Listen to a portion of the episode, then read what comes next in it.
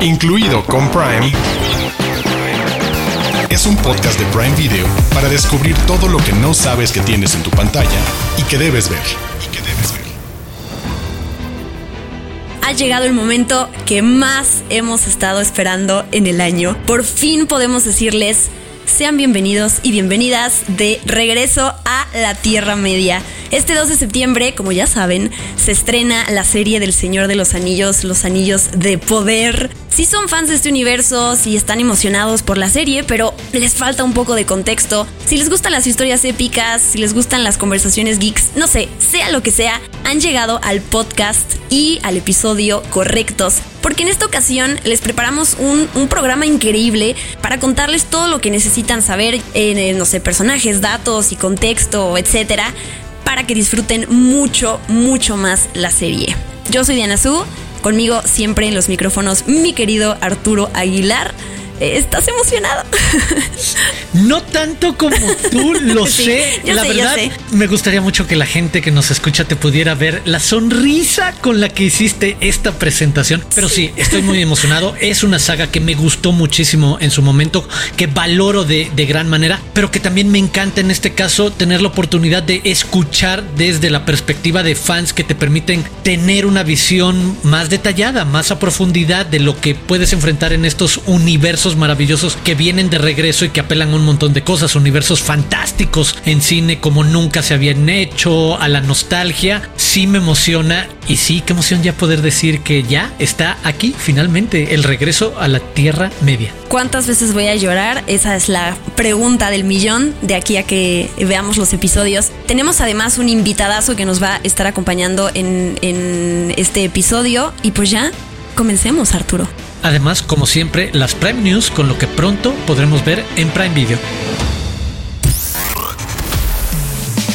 Los de casa. Los de casa. Títulos originales y exclusivos de Prime Video. Los de antes de presentarles todo lo que les traemos para este episodio, quiero darle la bienvenida a nuestro invitadazo, que es Lucas Vaini, directamente desde Argentina, un amigo desde hace varios años que tiene su canal Cámara en Mano en YouTube y crea un montón, un montón de contenidos de entretenimiento súper exitoso y que es fan, fan from hell de la Tierra Media. Así que qué mejor que Lucas para acompañarnos en este episodio. Muchas gracias por aceptar la invitación. No, Diana, pero muchísimas, muchísimas gracias a vos. De verdad, estoy súper contento de estar acá. En particular es una serie que estoy esperando hace mucho, pero mucho, mucho tiempo. Desde que se anunció hace seis años, estoy como diciendo, Dios, necesito que haya información y que esto sea una realidad. Todavía no puedo creer que estemos ahí del estreno, que estemos hablando de esto porque ya se viene eh, Los Anillos de Poder. No dejemos pasar más tiempo porque quiero aprovechar yo doble el tener a dos expertos aquí para precisamente irnos adentrando en este regreso a la, a la Tierra Media. A mí me encanta también esta trilogía, pero creo que es increíble cuando alguien más que sabe todos los detalles de las historias nos permite entrar de la mano a este nuevo universo y reencontrarnos. Empecemos por este lado, Diana Su, Lucas, un poco de contexto de la serie. ¿Qué debería de saber de manera general para llegar a estos anillos del poder? Pues de entrada hay que decir que la mitología o la palabra para describir las historias de Tolkien, de J.R.R. Tolkien, es el legendarium que él ha creado, bueno, más bien que ya creó, está dividido en edades y cada edad dura cientos o miles de años. Por eso seguro han escuchado hablar de la primera edad, la segunda edad, la tercera y es como, pero ¿en qué momento en el tiempo me encuentro con esto? Los eventos del Señor de los Anillos de las películas que seguramente ya vieron se desarrollan en la tercera edad y los eventos de la serie en la segunda. Entonces ya con eso sabemos que nos vamos a ir para atrás al pasado a descubrir eh, historias tanto nuevas como de personajes que ya conocemos. Y Lucas, creo que la mejor manera que podemos poner sobre la mesa el contexto de manera eh, visual y gráfica es a partir de los primeros cinco minutos de la primera película del Señor de los Anillos, que es la comunidad del anillo, porque ahí pasan dos cosas muy importantes que nos dan, eh, digamos, el final que va a tener la serie. Pero bueno, Tú, tú, platica de eso. Sí, es lo que nos imaginamos hacia dónde nos va a depositar esta serie en cinco temporadas. O sea, todavía estamos haciendo un salto muy, muy largo. Pero es cierto que esos primeros cinco minutos, ese prólogo que cuenta, que narra Galadriel, el personaje de Kate Blanchett en la película, son muy importantes porque nos ponen en situación primeros cinco minutos nos llevan hacia el final de lo que se llama la segunda edad. Las edades se dividen por grandes hechos.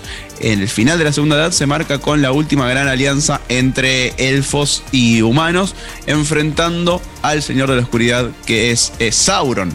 Cuando Sauron es derrotado a partir de que le cortan el dedo y, ese anillo queda a la deriva de, la buena y de la mala voluntad de, la, de la suerte, Ahí es en donde se marca el final de la segunda edad. Y como vos dijiste bien, Galadriel también cuenta ese hecho y cuenta el momento en que se forjan los anillos. En realidad no el momento, sino eh, cuántos anillos son, para quiénes fueron y cómo es que en, en, secreto se forjó este anillo que va a gobernarlos a todos. Yo creo que esto es, por lo menos como vos dijiste, ¿no? Visualmente nos establece en un lugar. Ahora, ¿cómo llegamos ahí? Va a ser eh, fuerza y misión de esta serie de, contárnoslo. Y creo que, sobre todo en los, primeros momentos, a mí me habían dado como cierta intriga de cómo iban a entablar, contar tantos miles de años de historias. Porque en el primer momento se habían contado de, vamos a contar los hechos de la segunda edad. Y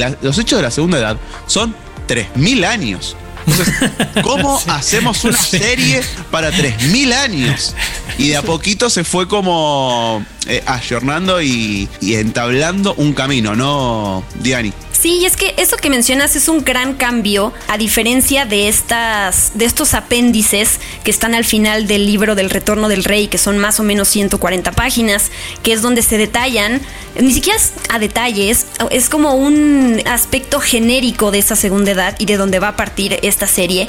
Y es que tú lo dices, son más de 3.000 años de la segunda edad, tienen que comprimir a fuerzas los showrunners eh, la historia porque vamos a tener a personajes tanto mortales como inmortales. Entonces, si nosotros contáramos la historia de 3.000 años, se nos mueren los personajes antes, los hombres antes de los elfos. Entonces, a fuerzas tuvieron que comprimir los eventos de miles de años en un solo punto en el tiempo, que creo que es una gran diferencia que vamos a ver en la serie.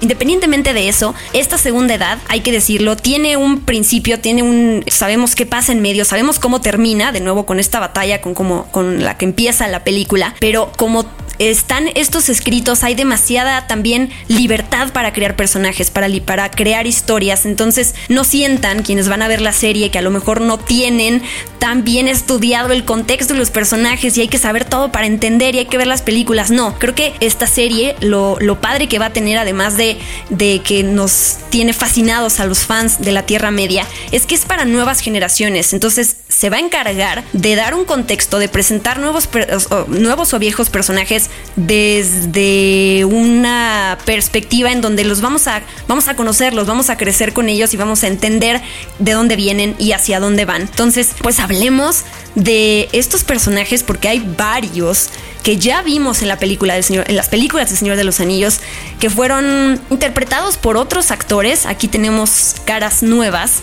pero que estoy segura que cuando escuchen los nombres van a decir, ah, claro, ya conocíamos a este personaje. Sí, sí, es eh, súper eh, necesario, me parece, eso para, para crear como un link entre eh, lo que más se conoce del Señor de los Anillos, que son las películas, con este nuevo, con, este nuevo terreno, con esta nueva historia, con este nuevo momento en, en la saga. Yo creo que hay muchos fans de los libros que van a tener sus opiniones divididas respecto a quienes se presentan nuevos personajes, pero espero que todo sea para, para bien y encontrar como un peso específico en la serie, ¿me entendés? Que sea más allá de una adaptación de hechos que ya vimos en las páginas, que se encuentre la forma de contar y el momento de desarrollo de estos personajes nuevos. Y de los personajes ya conocidos, ¿tienen algún favorito que sepan que van a volver a reencontrar? Hay que empezar con la protagonista de la historia. Es que en realidad hay tantos personajes, o sea, sepan que hay como 22 personajes que se han introducido en la Comic Con y que apenas estamos eh, descubriendo un poquito cuál es el perfil de cada uno. Nosotros aquí vamos a platicar de algunos. La primera es Galadriel, este personaje interpretado por Kate Blanchett en las películas, que aquí vamos a ver a Morphy Clark, otra actriz eh, que le va a dar vida mucho más joven, aunque bueno, siendo una elfa, pues también como que el tiempo es relativo, ¿no? Porque viven eh, para siempre. Y ella, lo que, lo que es importante saber, ella viene de la primera edad. En la primera edad, el villano no es Sauron, es un personaje que se llama Morgoth, que fue derrotado. Sauron queda ahí como que está eh, acumulando poder, pero todavía no tiene ese poder que vamos a ver justo cómo es que se va a alzar, cómo se va a levantar él.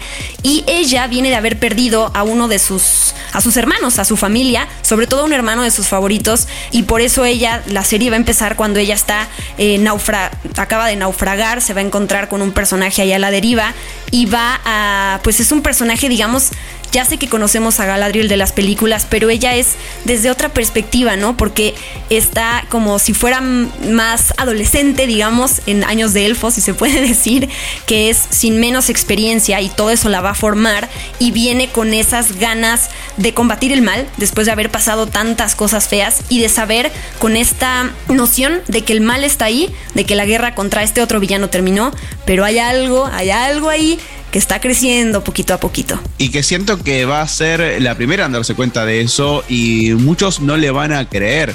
Y también un poco en, em, lo que se va a contar acá es cómo Sauron va a usar eso a su favor. Va a usar a, esta descreencia de que todo está bien porque habían derrotado al Señor Oscuro, el Señor Oscuro original que es Morgoth, y nadie le va a dar importancia a ese mal que se va a empezar a infiltrar en las propias filas de los elfos, que es Sauron.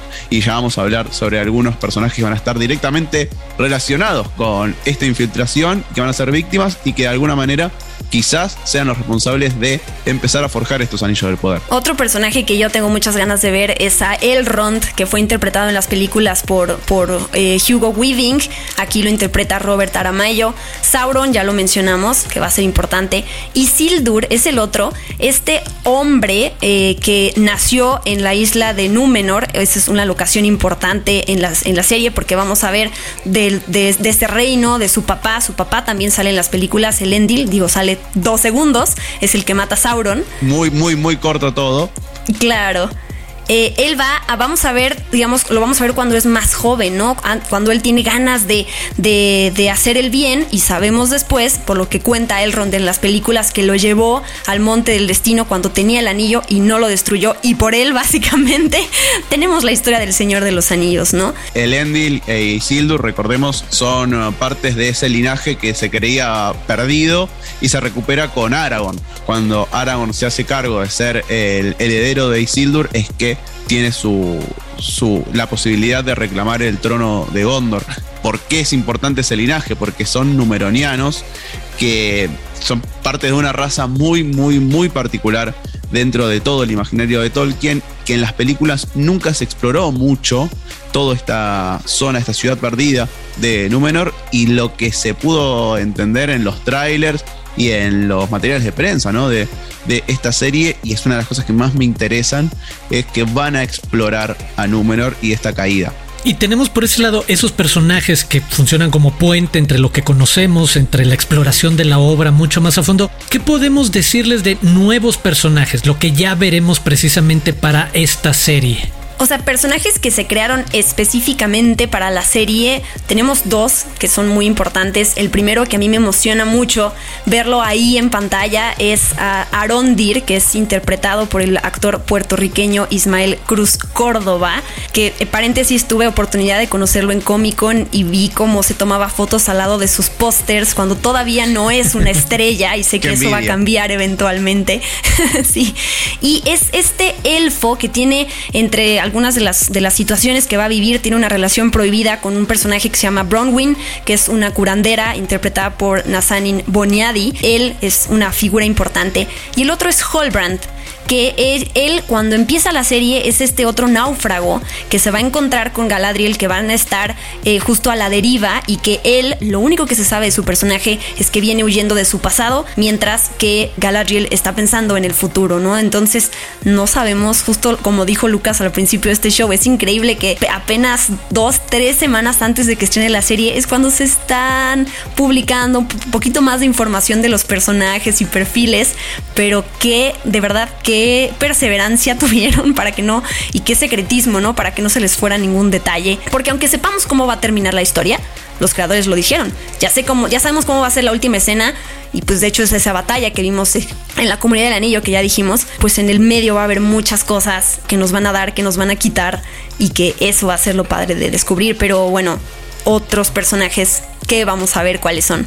Eh, dentro de los que me emociona conocer acá, que más allá de Arondir y Halbrand, que son personajes originales de la serie, el show también va a atraer personajes que son muy importantes en el imaginario de Tolkien, en la historia de esta, de esta Tierra Media, pero que Peter Jackson no incluyó en sus películas porque, bueno, tiempo, eh, formas de contar y demás.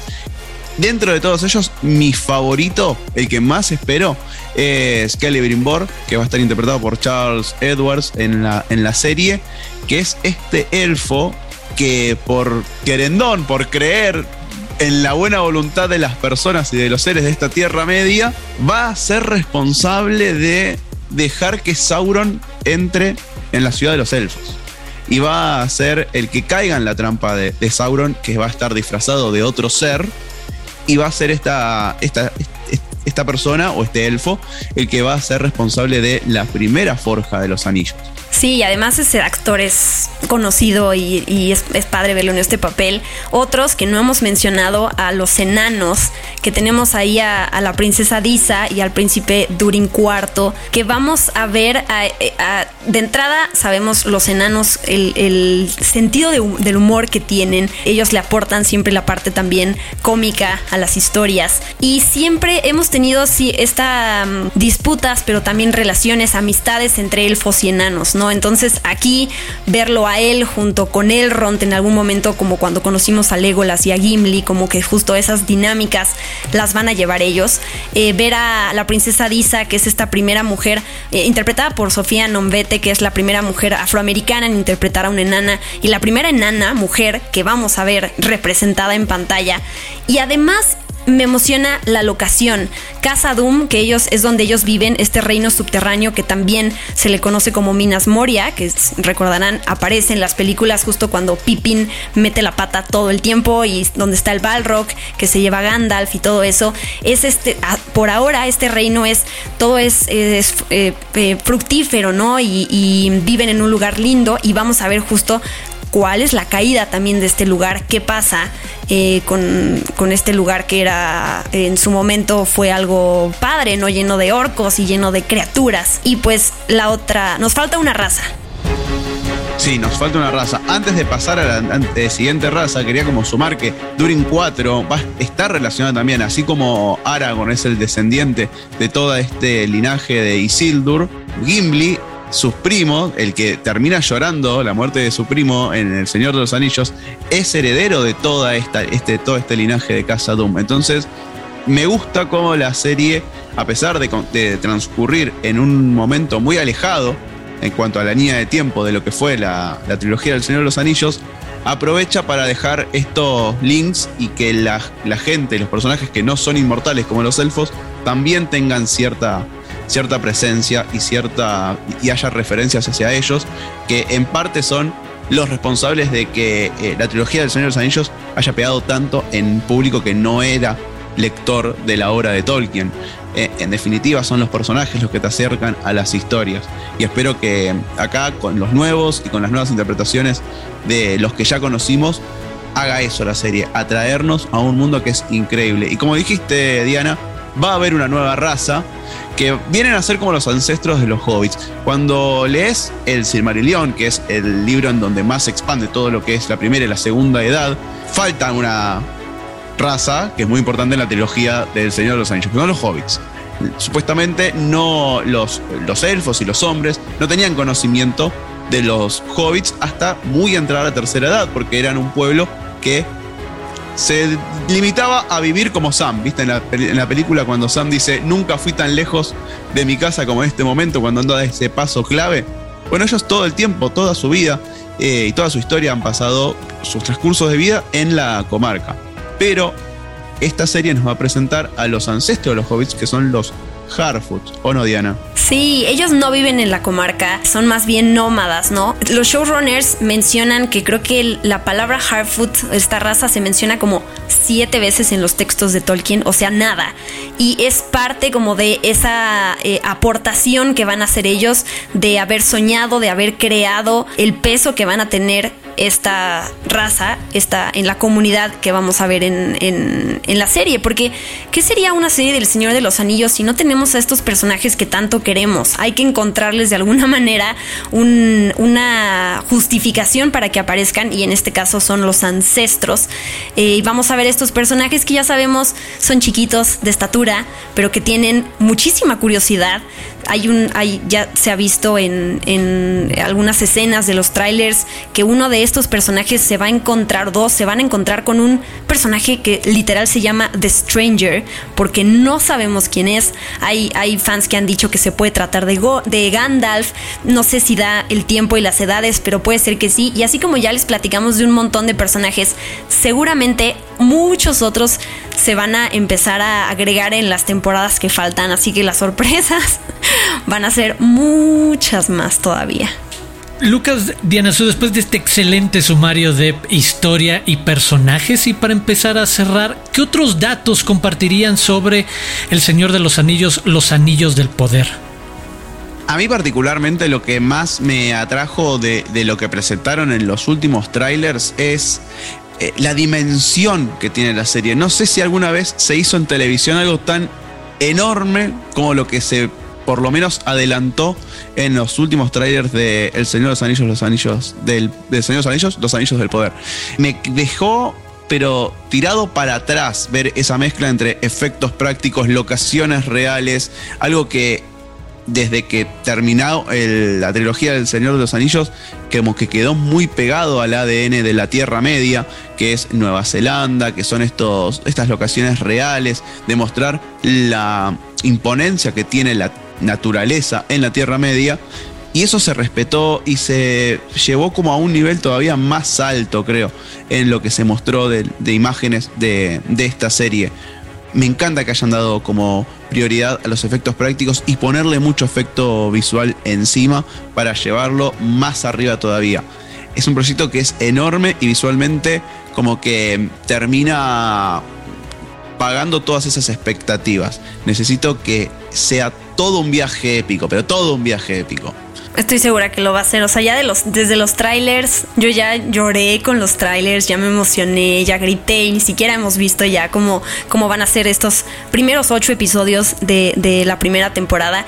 Yo quiero nada más mencionar algo que creo que también eh, dentro de esta emoción que ha habido alrededor de la serie también ha estado la polémica, sobre todo por los fans hardcore de Tolkien que no han visto cierta representación de algunos personajes o por qué los elfos tienen el cabello corto si así no son y, y, las enanas mujeres y todo eso. Y, yo encontré una respuesta padrísima a todas esas quejas, a toda esa incertidumbre de los fans que tiene que ver con la diversidad y la representación. Y es que Tolkien creó esta aventura en donde eh, las sociedades, los personajes que aparecen son justo completamente diferencias, perdón, son completamente diferentes, pero dejan de lado sus diferencias para acabar con un mal mayor que puede acabar con todos ellos. Entonces ahí está la respuesta para entender si Tolkien hizo o no hizo algo en sus novelas, la justificación para meter a todos estos personajes de diferentes razas, de diferentes contextos, eh, países, actores, lo que sea, es que justo la historia habla de, esta unión que puede venir de todos lados para eh, combatir un mal mayor. Y a mí eso me parece maravilloso porque habla de entrada de la visión que tenía Tolkien hace tantos y tantos años y habla de que hay cabida para todo tipo de, perfiles, de personajes, de contextos, como ya lo vengo diciendo. Entonces, pues nada, estoy muy contenta. El eh, Ismael que interpreta a este elfo nuevo que ya platiqué hace rato ha dicho en entrevistas que él desde chiquito era fan del Señor de los Anillos, pero que jamás se imaginó llegar a ser un elfo, sobre todo porque los elfos no se ven como él. Y de repente que él tenga este papel tan importante y que lo logre, yo, yo lloro de emoción por él. Creo que él nos representa a muchos que quisiéramos formar parte de la Tierra Media y que, que sabemos que estamos representados a partir de él. Es como Sí, se logró. Sin duda, comparto 100% eso. Qué linda historia, qué linda anécdota también la de Ismael. Y yo lo que, lo que espero, lo que me gusta, es que ya se ve como un plan súper claro hacia dónde quiere ir la serie eh, en estas cinco temporadas que ya están planeadas, 50 horas de, de contenido para contarnos esta historia tan tan épica y que va a empezar ahora con muy falta muy muy poco con un episodio doble, Diana. Dos episodios una semana. No puedo creer que, sea verdad. No sabes, Arturo ya está harto de mí. Cada vez que puedo hablar del Señor de los Anillos, lo traigo a la mesa porque me, fascina. Y creo que dentro de estas buenas noticias y emoción que estamos intentando generar en la gente, tenemos algo más que decir, que es que las tres películas del Señor de los Anillos están en el catálogo de Prime Video, por si se quieren empapar de todo el, el ambiente de la Tierra Media antes de empezar a ver la serie.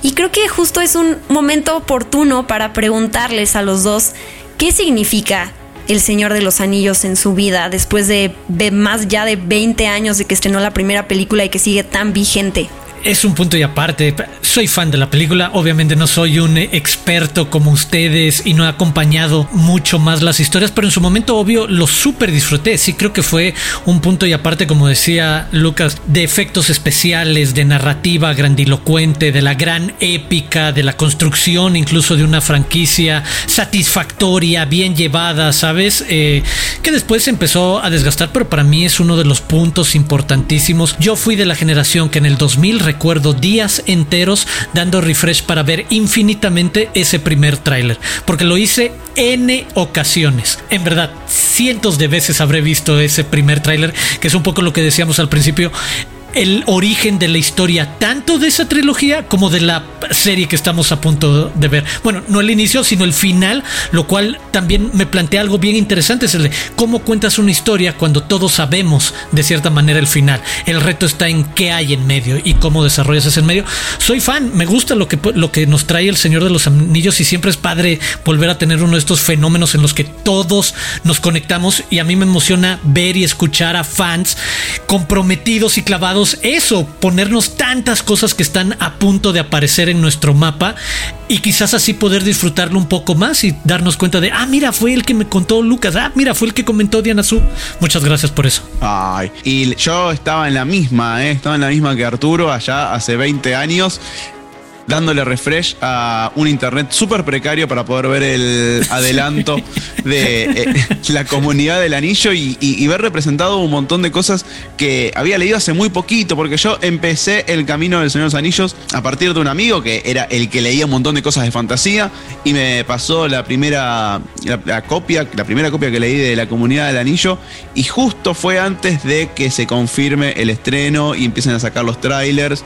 Y era todo como muy muy muy muy lento todo para mí, porque esto era muy chico, eh, no había un montón de, información como lo hay ahora. Entonces, para mí, El Señor de los Anillos siempre va a representar ese, ese momento en donde me empecé a enamorar de este tipo de historias. Representa amistades, representa lazos que salieron a partir del fanatismo del Señor de los Anillos.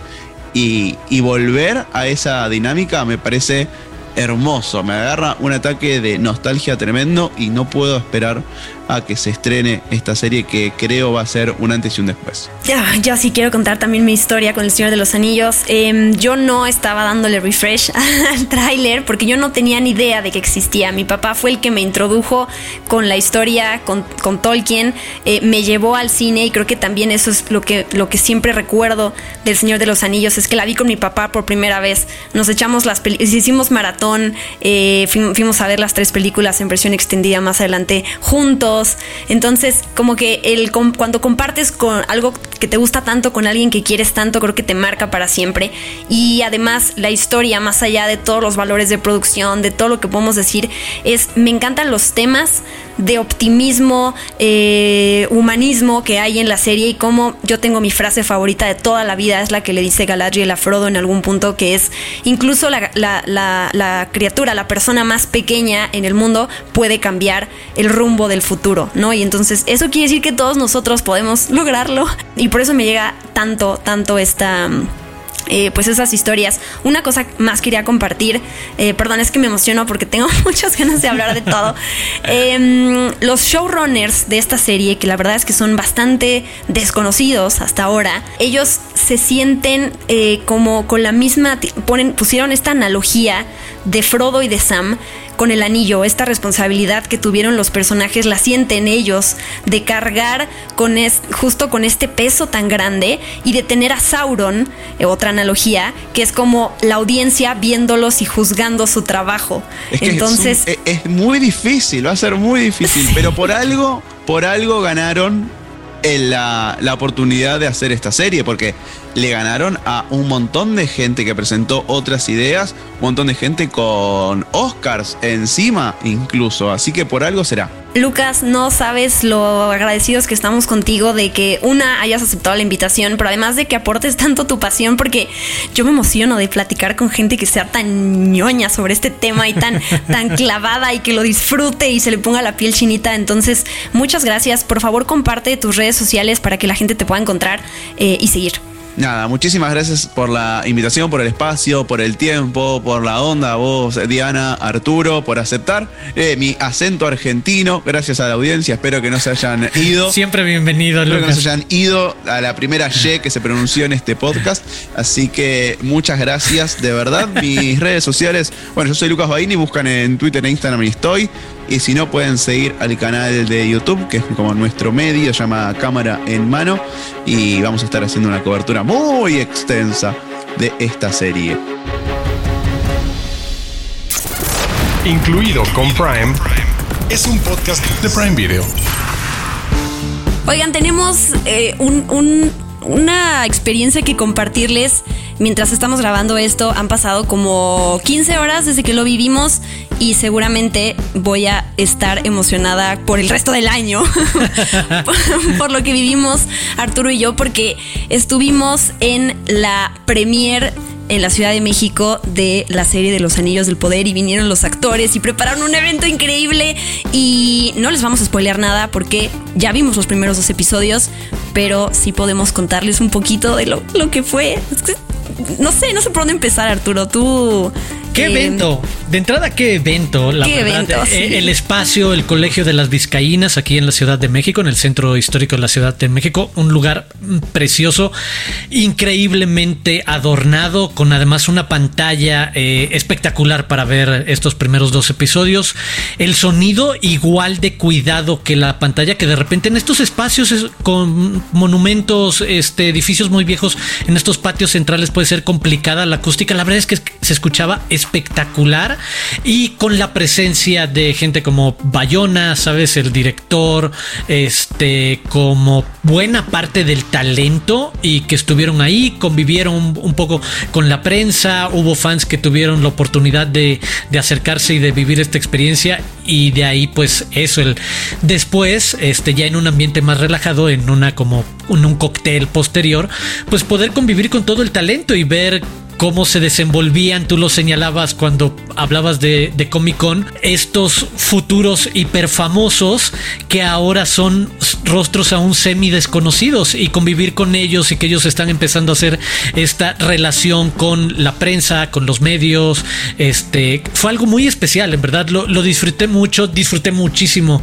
los, los, primeros dos episodios dentro de lo que les podríamos adelantar y creo que fue algo espectacular y me emocioné mucho tengo que decirlo, al lado o muy cerca de una emocionada Diana Su, a la que escuchaba de repente cómo iba reaccionando y entonces yo también como medía de, ah, esta es una parte importante, hay que ponerle atención para lo que se va a ir construyendo adelante de estas muchas historias, sin echarles a perder nada que nos van a ir presentando en estos primeros episodios. Es el inicio de este gran universo. Por supuesto, hay como varias historias paralelas eh, que se van presentando y que creo hacen una muy buena labor en engancharnos desde diferentes partes, porque cada una tiene una perspectiva, una historia, una dinámica distinta. Me tuvo ahí las dos horas. Estuvimos viendo dos horas de.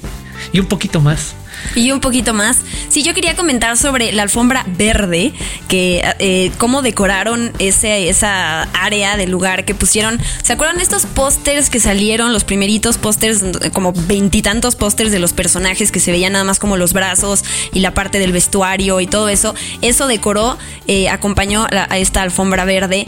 Y tú decías, ¿no? Este lugar tan elegante, creo que estaba a la altura de, de, de los elfos, ¿no? Yo me sentía como que me invitaron literal a convivir, a estar en un ambiente lleno de estas criaturas de la Tierra Media, así me sentí en el evento. Y como dices, ya viendo los episodios, creo que em, me emociona haberle compartido a la gente este contexto en este episodio porque sí es abrumador, ¿no? Como eh, con empezar a familiarizarnos con estos nombres, si bien ya conocemos la Tierra Media, de es, es como empezar digamos, desde cero hasta cierto punto, ¿no? Entonces, creo que mm, eh, como muchas series nos pasa que al principio es como, wow, pero espera, es demasiado para mí, tengo que hacer apuntes, tengo que entender, ah, creo que eh, eso es normal, excepto gente como yo que ya lo, lo, tengo tan estudiado que me emocionaba y era como, entiendo, ya sé qué va a pasar con ese personaje y todo, pero en general siento que es eso, hay que darle chance a la serie de ir entendiendo cómo se mueven los personajes, cuáles son las cuáles son sus reglas, quiénes son amigos de quiénes, quiénes están enemistados. Y la otra es qué bonito es para mí que ya vi el Señor de los Anillos y que me encantaría a veces que borrarme la memoria para poder disfrutarlo desde la como la primera vez.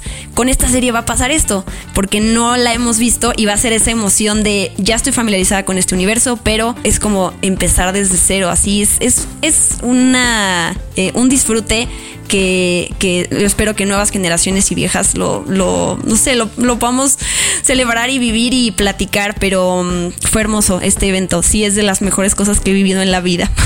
no, y, que haya gente como tú que lo apunta y lo lleva todo por escrito y demás y se clava ese nivel, lo celebramos y agradecemos porque hoy podemos platicar a este nivel. Y eso me parece muy útil si quieren de repente invitar a alguien a meterse a los anillos del poder creo que invitarlos a escuchar precisamente este episodio y lo que Lucas y Diana Sub nos ponían en el mapa, es una buena entrada sin sentirte demasiado abrumada. No te tienes que aprender cosas, es solo quizás con estos datos disfrutarlo un poco más, porque lo conectas con películas que todos conocemos.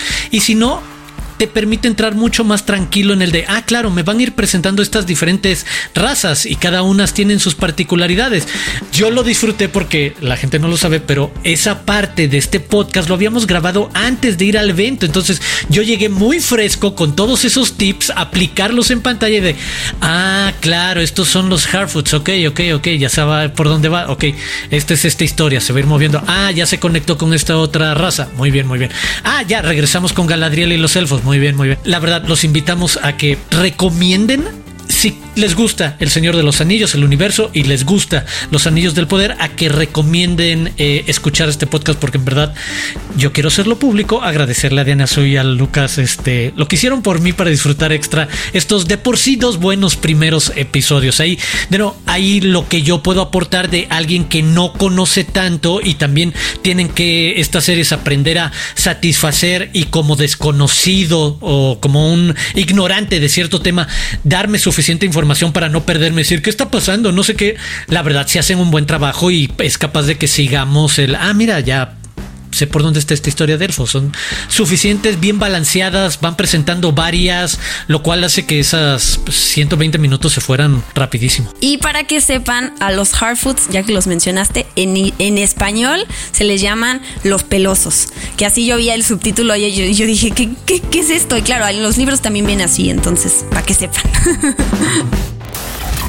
Prime News. Noticias calientitas de Prime Video. Muy pronto se estrenará la serie Un Asunto Privado, donde John Reno protagoniza a un fiel mayordomo que ayudará a una mujer con alma de policía en la búsqueda del asesino que acecha la ciudad de Galicia en los años 40.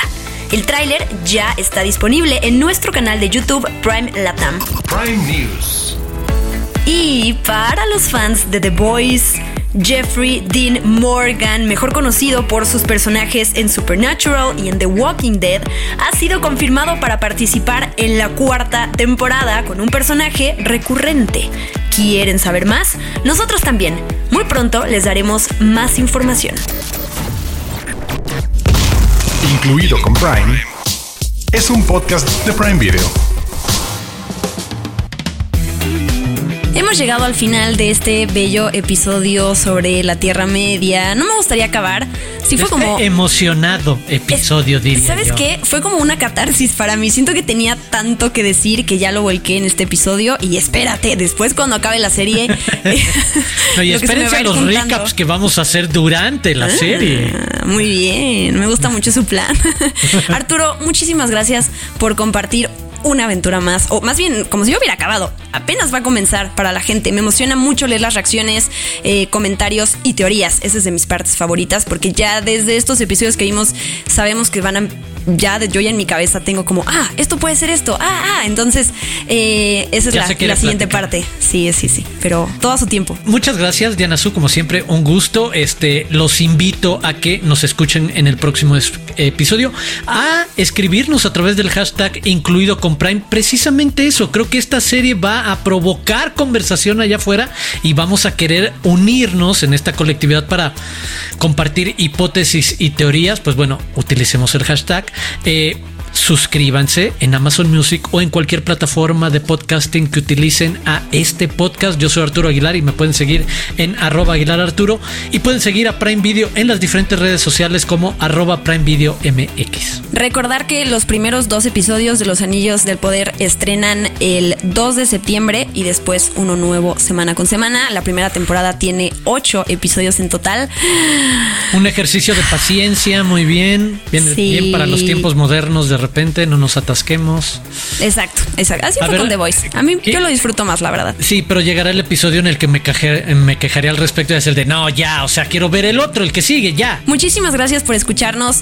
Eh, los Anillos de Poder y todas las recomendaciones que damos en este podcast las pueden ver en Prime Video. Así que si llegaron de casualidad a este podcast y todavía no están suscritos, háganlo porque semana con semana les traemos muchas eh, películas y series para ver. Eh, yo soy Diana Su, arroba guion Diana Su. Nos escuchamos la próxima semana con un nuevo episodio de Incluido con Prime. Adiós.